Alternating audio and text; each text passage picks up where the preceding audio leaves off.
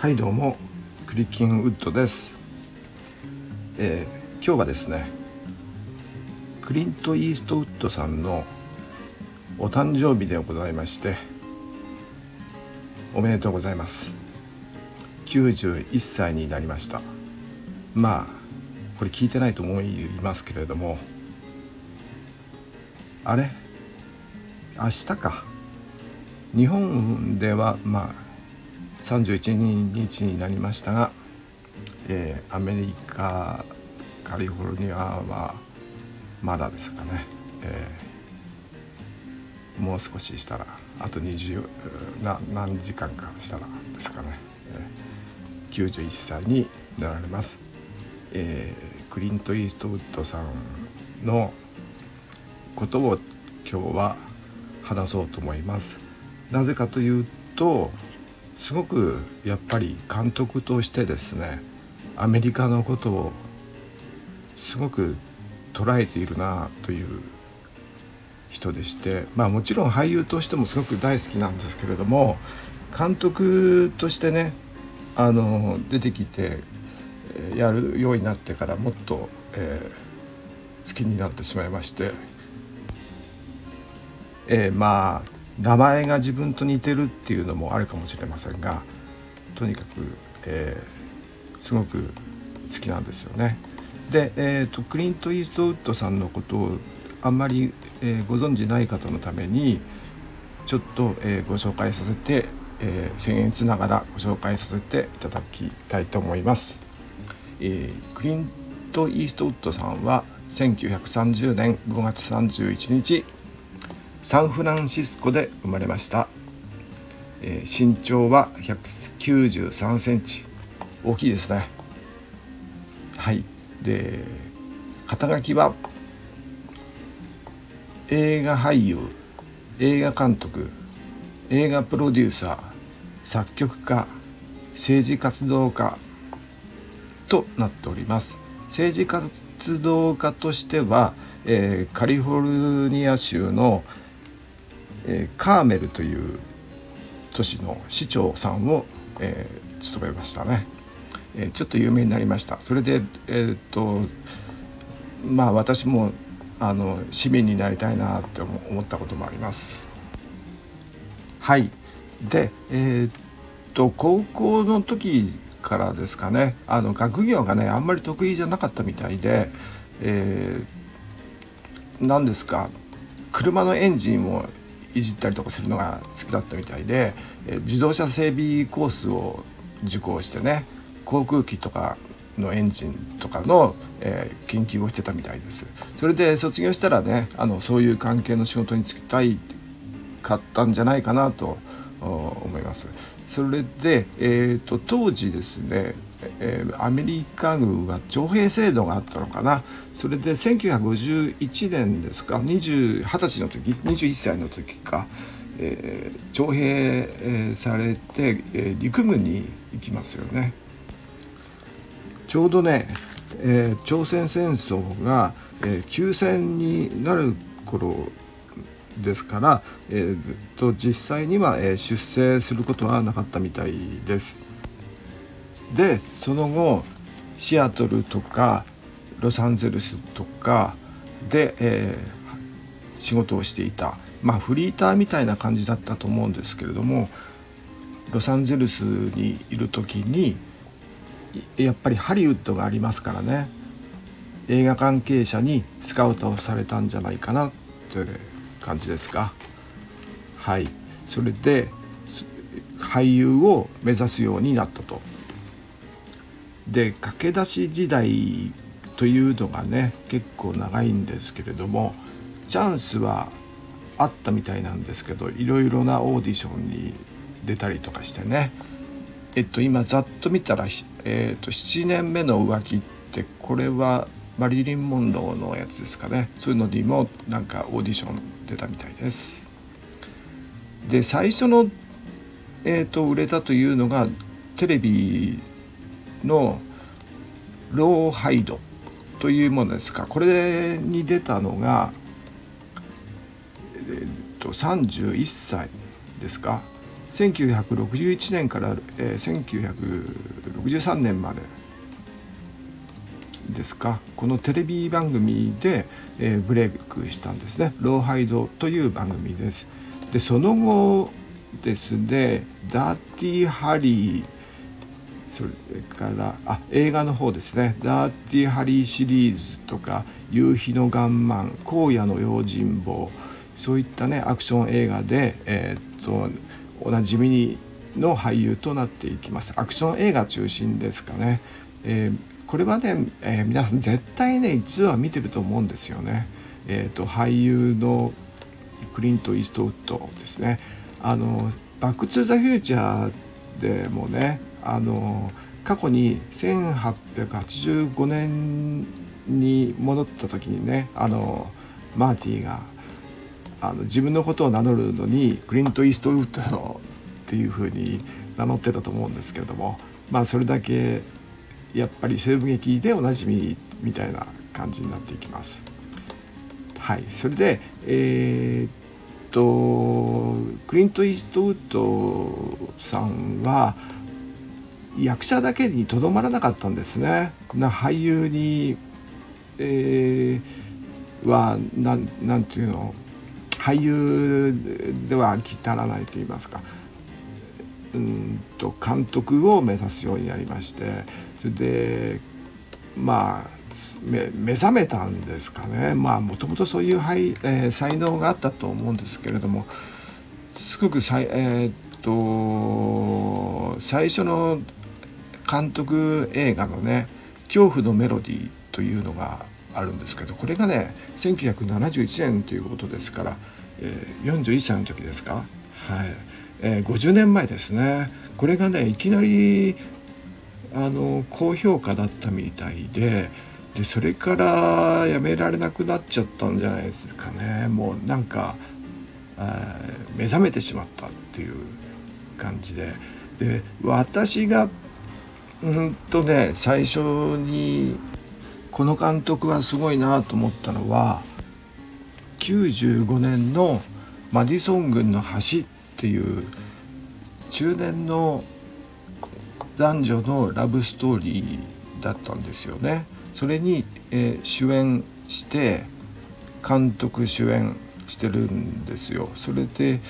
相手役のね、えーと、女優さんがメリル・ストリープという女優さんでねすごくいい雰囲気でいい感じの映画だったんですよねこれが。それであの私はね他の映画も、えー、クリントさんの他の監督の、えー、他の作品ですね監督した他の作品を見るようになったりとかしましてね「あの許されざる者」とか「パーフェクトワールド」とかあの DVD 借りて見たりしましてでその後もねあの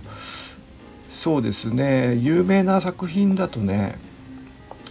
多分皆さんご存知の方有名なやつがミリオンダラーベイビーミリオンダラーベイビーあのボクサーの、えー、ボクシング女性のボクサーの話ですけれどもあとミスティックリバー、えー、それから、えー、チェンジリング、えー、グラントリノそれからですね、えー日本との戦いですね。硫黄島の戦いを扱った父親,、えー、父親たちの清浄機、え、硫黄島からの手紙これの、えー、は2部作ですけれどもアメリカアメリカ側から見た硫黄島の戦い日本側から見た日本軍から見た硫黄島からの手紙これもすごい良かったですよね。はい、それからですねえー、最近では、えー、有名なのはジャージーボーイズですねそれからアメリカンスナイパーハドソン川の奇跡。これがね、えー、2016年で、えー、トム・ハンクスが出てたやつなんで、えー、結構見てる方いらっしゃるんじゃないかと思います。でつい最近というか、えーと、と2018年運び屋から2019年リチャード・ジュエル監督してます。そして2021年今年ですね公開予定なのがクライ、えー、マッチョ。クライマッチョですか、えー、ちょっとまだよくわかんないんです。西部劇だっていうのは、えー、何かでちらっと見たような気がします。すごく楽しみです。はい。でえっとクリント・イーストウッドさんの、え紹介はこのくらいにしておきまして今日ね僕 いきなりあ自分のこと僕なんて言ってますが、え、私、え、が、え、見てない方にねおすすめしたい映画があるんですよ。それが、え、グラントリノですね。はい、これは2008年の、え、作品でデトロイトというデトロイトという車産業で自動車産業で、えー、栄えた町の話なんですね。でこの映画のすごいところは何ていうかアメリカの、えー、全てを全てと言いますか過去と、えー、この当時2008年の現状をこう凝縮させたようなアメリカの縮図のような、えー、作品となってまして、えー、ストーリーに関してはあえて、えー、触れませんがうんとまずそうですねデトロイトという街はもともとねあのフランスのものだったんですね。えーまあ、イギリス人が、えー、一番最初にね1607年ですかあのジェームスジェームズタウンという町に東海岸に、え、上陸する前にねあのもっと北の方カナダの、えー、上の方ですねセントローレンス川というものがありましてその川の方からですね、えー、川の上流の方ねフランスが、えー、まず、え、上陸したというかですかね開拓していったんですね。あのカナダにケベックという町があるじゃないですかあそこは、えーと、未だに公用語が、えー、フランス語みたいでねフランス人の町としてね有名なんですけどであの辺ですねミシガン州とかであの大きい湖があるじゃないですか。あの辺と一帯とかねフランス人の居住だったんですよね。まだアメリカがね独立する前ですね。独立前に、えー、ヨーロッパで7年戦争があった時にアメリカでは、えー、イギリスとフランスの間で、えー、フレンチ・インディアン戦争というものがありましてまあフランス人えフランス軍とインディアンが、えー、結託して、えー、イギリス軍と戦うんですよ。それでこれで、えー、イギリス軍が、えー、勝ちましてでパリ条約というものがあってそれでフランスの領土がね、え、ミシシッピ川から、え、東側、まあまあ、デトロイトも含んで、え、イギリスのイギリス領になるわけです。それがねあの独立戦争直前の、えー、状態なんですね。えー、イギリス、えー、独立独立戦争の直前のフレンチ・インディアン戦争で、えー、フランス領だったものをイギリス領にしたと。イギリスの植民地にしたと。はい、はい、独立の前です。ですからそれまでは、えー、デトロイトはフランス人の住んでいたところなんですね。でデトロイトというのはフランス語で、えー、水道という意味らしいですよ。はい、でまあ独立してからね、まあ、いきなり、えー、話飛んじゃうんですけど、えー、フォードヘンリー・フォードさんですか？自動車,、えー、自動車産業を、え、立ち上げまして、えー、で20世紀の頭くらいですが、えー、大量生産に乗り出しましてベルトコンベヤーの、えー、コンベヤー生産。まあ一番最初っていうのはハインツが最初あのトマトケチャップのハインツが、えー、最初だったらしいんですけどね、えー、フォードさんは、えー、デトロイトで車を作り出します。T 型フォードっていう車を作りましてこの自動車がねあの大ヒットしましてで、えー、デトロイトは車、えー、自動車産業と一緒に発展していくわけなんです。で、えー、工場でね、えー、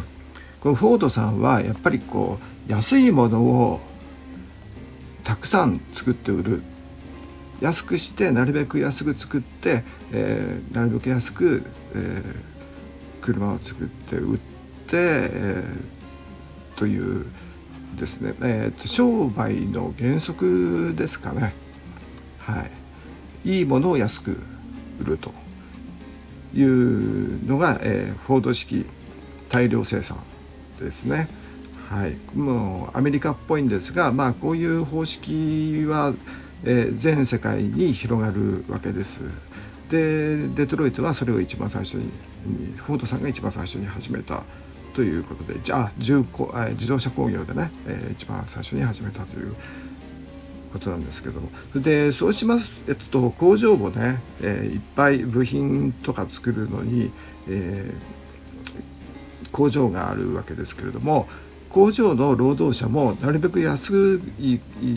労働力を求めたわけででフォードさんとしては、えーと、イギリス人よりもなるべくだったら安い労働力使いたいっていう風になっちゃうわけででそうするとねあのイギリス人相手だとなんか高いんですよその頃はね。なのでえー、報道者としましてはこう立場の弱い人をね狙ってああこういう言い方するのはよくないかな。うん。こういうことをするとねちょっとお金、えー、資本家のちょっとブルジョアチックな人に怒られちゃうかもしれないんです。まあでも歴史だからいいか。しょうがないですよね。はい。まあ移民を要するに、えー、逃げてきたような移民の方々を、えー、労働力として、えー、使うわけですよね。はい、まあ逃げてきたと言いますかよ、えー、ヨーロッパからだと、えー、特に、えー、ユダヤ人とかねあの迫害されていた人たちそれからこの、えー、クリント・イーストウッドさんが、えー、主演を務める主演、うん、する主演するじゃない主役のねえー、っと、えー、なんとかスキーなんだっけかななんとかスキーは、えー、ポーランド人なわけですよ。ポーランドからの移民なんですよ。でポーランドというのは、えーとヨーロッパで、ナポレオン戦争前に、えー、ロシアオーストリアドイツドイツというか、えー、プロイセンですかね。に、えー 3, えー、3分割されて、えー、で、えー、ナポレオンが、えー、ポーランドを解放した。けれどもナポレオンが、えー、いなくなってウィーン体制になるとまた、えー、分割された。という感じでポーランドってすごくあの迫害されてるというかね、えーよえー、なんなんですか、えー、ロシアやドイツにいじめられてる国なんですよねずっと。はい、それで、えー、1930年というのが、えー、フランスでね7月革命っていうのがありまして、えー、7月あドラクロワの絵で有名ですよね自由の女神ですか、え、民衆を導く自由の女神の絵であのおっぱい出してるあの絵で有名ですよね。7月革命がありましてその頃ポーランドがねえーと、ちょっとワルシャワ革命といいましてあの暴れたのをポーランドが暴れたのをロシアが抑え込んでロシアがもうポーランポーランドを自分のところの領地にしちゃうわけですよね。はい、それから、えー、イタリアでもね革命があったり、えーえー、ベルギーが独立したりとかしてたんですよ。でちょうど、えー、でちょうどその頃ねアメリカでは産業革命が、えー、始まってきてねあの電信機が発明されたりあとアメリカにね鉄道を引くようになったり、えー、製鉄所ができたりあとはフロンティアですかね。西部をどんどん開拓するのに人手が必要だったりしてね。あの労働力が必要になるんですよ。アメリカでは。えー、もちろん、えー、それまでねあのアフリカ系のいわゆる奴隷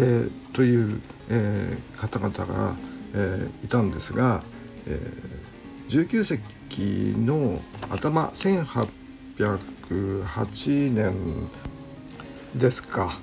えー、奴隷貿易禁止法というのができましたね。はい、で、えー、人が、え、やっぱり足りなくなっちゃうんですよね。え、っと、え西部の開拓とねあと労働力ととにかく人が足りないのがアメリカででそこで、えやっぱりこのヨーロッパで、え革命とかえー、アジアでも、えー、いろんな迫害にあった人たちが出てきてでその人たちが、えー、一気にねアメリカに、あの流入するんですよ移民としてね。でアメリカはやっぱり、いや人手が欲しいわけですから喜んで受け入れるわけなんですよね。まあ、そういったことがありまして、えーとにかく、えー、アメリカの移民が一気に、えー、19世紀の中頃増えるんですよ。この頃ねあのゴールドラッシュとかがあったりしましてねあのメキシコからカリフォルニアをもらったまあ、アメリカメキシコ戦争というのがあってアメリカが勝ってメキシコからアメリカをもらった直後にえー、カリフォルニアで金鉱が発見されたんですね。これはゴールドラッシュで、えー、これまあサンフランシスコの発展にすごく、えー、大きく影響します。けどもまあこういうね、えーと、アメリカの歴史の細かいことはまた改めて、えーやりたいなと思うんですがとりあえず今あれでしたね。映画の話だったんでデトロイトの話ですね。とにかくデトロイトというのは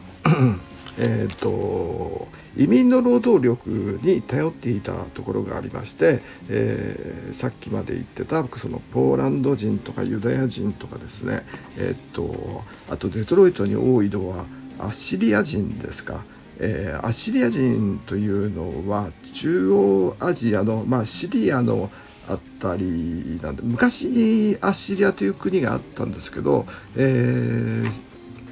その時のアッシリア人とは関係ないみたいなんですけどもキリスト教徒なんですよ。だイスラム周りはイスラムの国なんですけども、えー、その中でもあのアッシリア人というえー、民族がありまして、えー、なんかちょっとユダヤ人に近いですよねそういう意味では。あのキリスト教徒なんですよ。イスラム教徒のなの国の中にいる、えー、キリストキリスト教徒ですね。の人が結構、えーえー、アメリカにも来たりしてますね。でこのグラントリーノに出てくる、えー、その移民の中でまあ主人公はポーランド人なんですけれども、えー、っと近所の家にね、あの住んでるのが、えー、ミャオ族のモン族ですか？モン人という、えー、ラオス対中国の、えー、国境付近の民族が、えー、ベトナム関えベトナム戦争、関係で、えー、中国側からの共産党系からの迫害にあって、えー、逃げてきたというか、えー、そういう人たちですね。そこその民族の、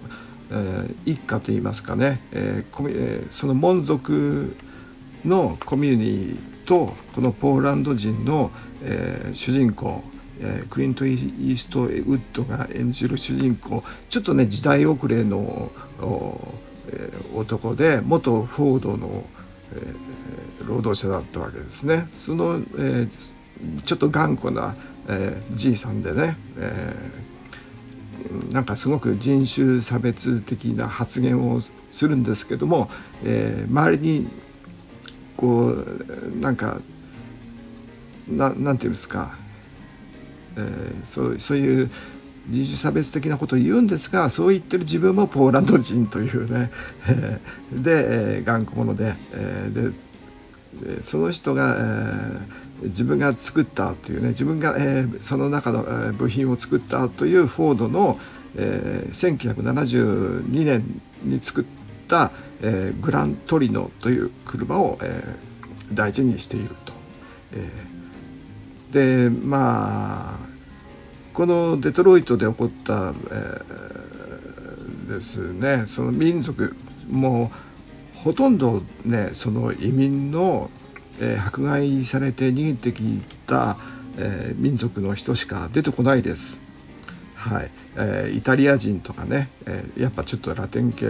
ですかね、え、の人とかですね。あとはアイルランド人とかね。あとは先住民ですね。インディオの方とかね。それからデトロイトにで一番うんと多く労働者として来ていた、えー、アフリカ系の、えー、人とかね、えー、それからと,、えーと、中国人の医者とかね、えー、いろんな民族が出てきますが、えーえー、何ですか要するに、えー、いわゆるアングロサクソン系の、えー、白人が出てこないんですよ。はい、でまあその中でそんないろんな民族がいる中でのこのモン族のコミュニティと、えー、その時代遅れの男ポーランド人の交流を描いた作品なんですね。でそれがうんと最初はねすごい、えー、そのポーランド人の主人公はモン族のことを嫌ってたんですけどもだんだんこうこの門族は、えー、門族同士の、えー、コミュニティの中での、えー、暴力沙汰があってねそこに、えー、巻き込まれる形でその門族コミュニティの人たちと仲良くなっていくんですね少しずつなんですけども。でその門族の、えー、人を、えー、助けるというような話なんですけどとにかく見てほしいなと思いまして、えー、アメリカの歴史を垣間見れる感じですよね。あのデトロイトというあの自動車産業が廃れたてしまった状態の、えー、町で、えー、その自動工場が閉鎖していく中でとにかく治安の悪くなって、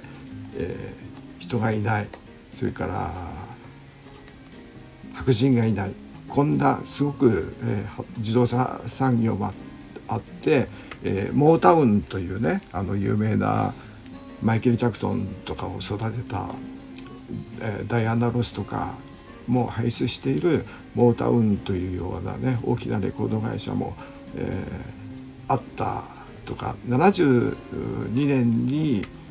ロサンゼルスに移転したんですかね。はいえー、そういうレコード会社があったような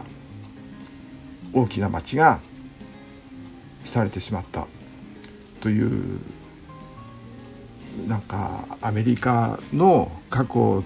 と現状を、えー、象徴するようなそういった作品として、えー、素晴らしい作品だなと思いまして、えー、すごく長くなってしまいました。喋りがねやっぱね私下手ですね、えー、こんなに長くなって30分超えてしまいましたいつの間にか。ちょっと途中ねあの切って水飲んだりとかしたんですけどもすいませんね。私ももう年寄りなもんですから、え、ちょっともうすいません。こんくらいにしときます。とにかくあのグラントリノ見てない方は是非でなんかちょっとよく分かんなかったよっていう人はもう一回見ていただいて、えーと、アメリカとヨーロッパの関係とかね歴史を考えながら見ると面白いです。あとねあの歴史とファッションの勉強をちょっとすると映画が100倍は面白くなります。100倍は言い過ぎだな。あの60倍くらいは映画が面白くなります。はい。その話はねまたあの喋ります。はい。あすいません。今日はこんくらいにします。最後まで聞いていただきありがとうございます。少しずつ喋るのが上手くなれるように練習します。それでは失礼します。